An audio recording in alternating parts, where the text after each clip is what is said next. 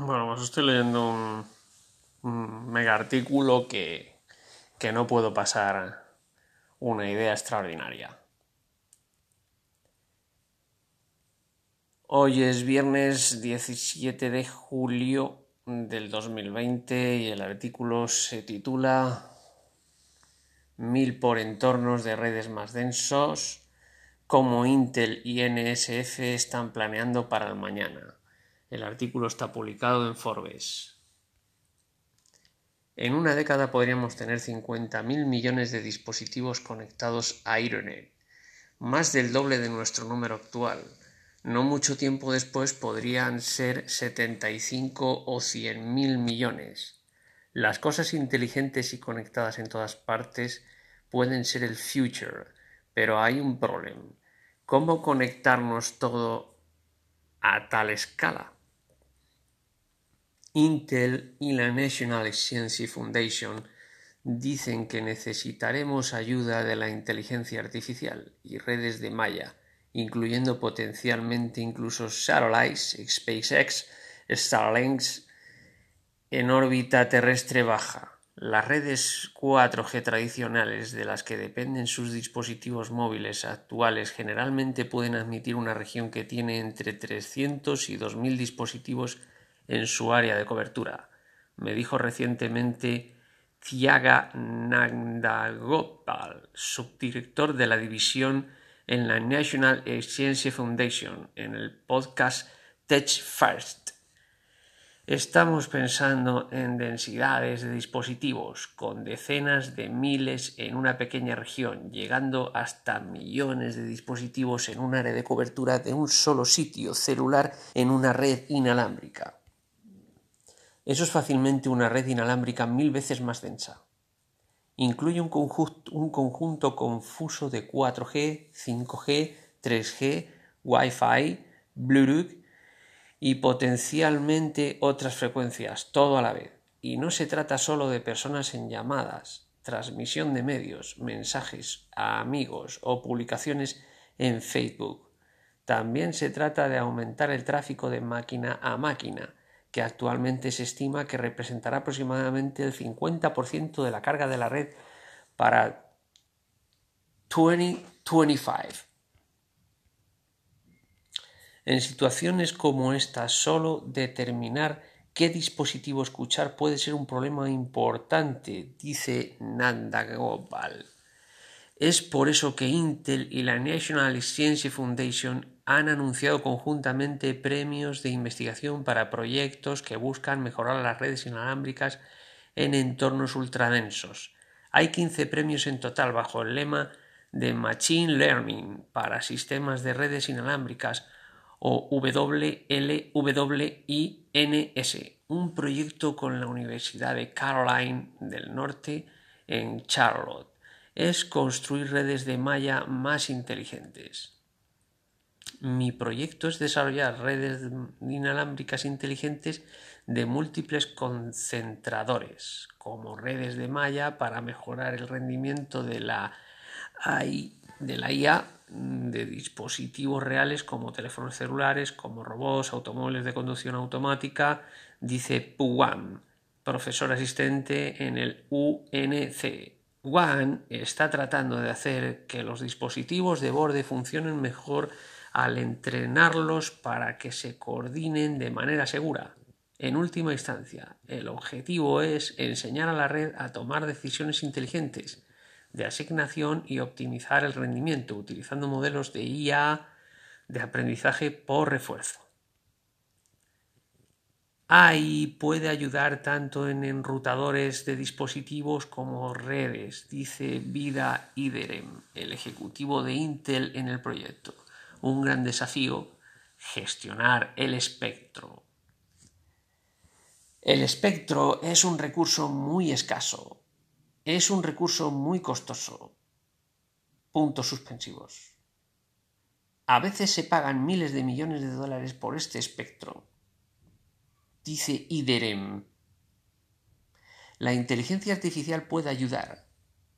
Puntos suspensivos.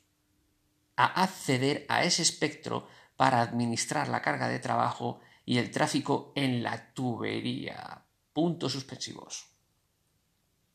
Hay muchas, muchas ondas de espectro en marcha. Por lo tanto, la idea también es que la IA gestione la interferencia entre estos diferentes accesos y usos del espectro. Punto.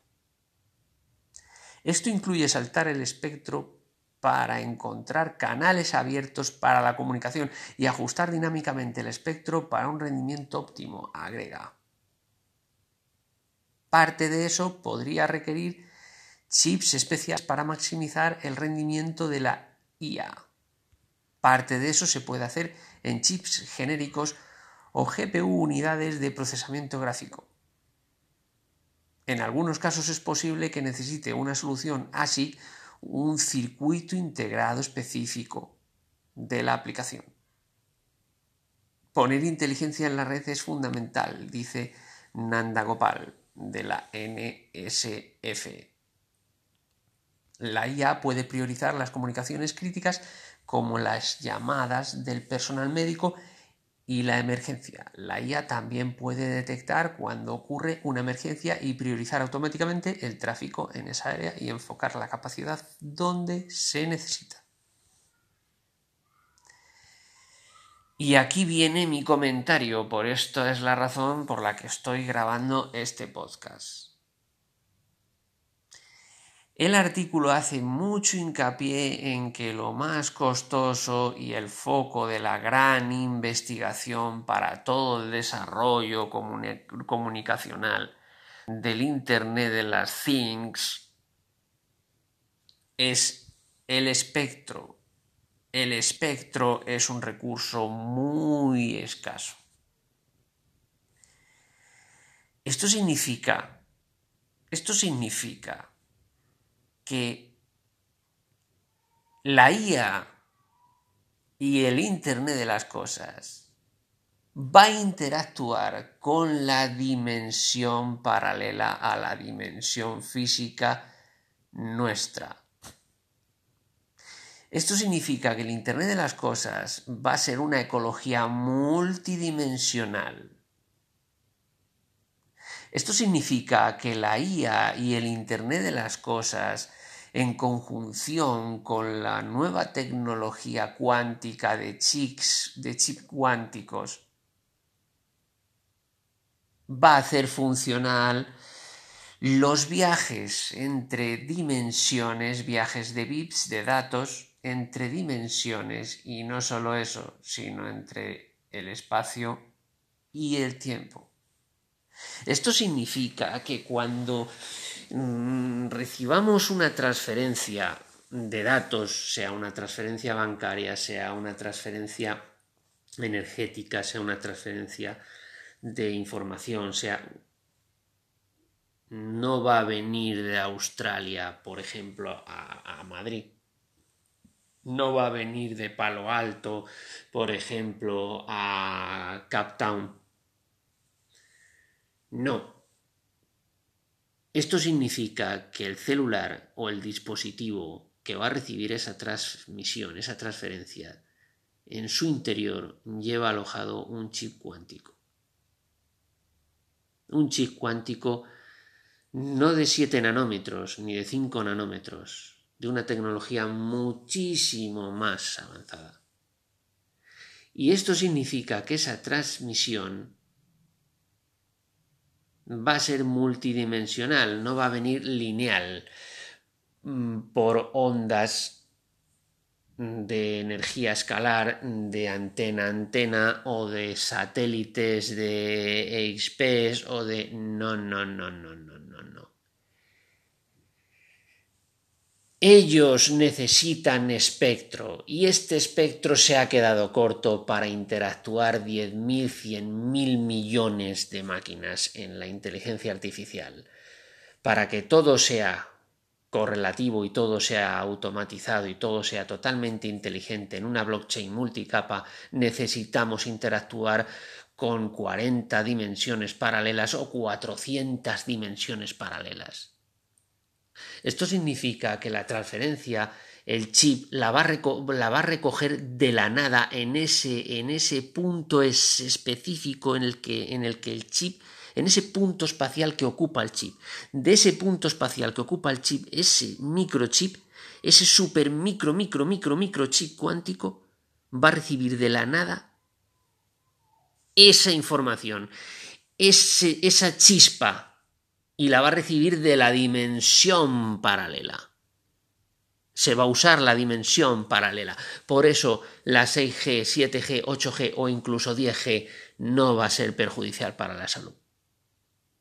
Porque todo va a venir de la dimensión paralela. Se terminó el concepto de antenas contaminantes, se terminó el concepto de 100.000 satélites que manda Elon Musk. No, señores, esto no va así. Esto no va así. La investigación es sobre el espectro. Y la carencia del, espectro la han solucionado. Y se soluciona con la idea multidimensional. No les canso más.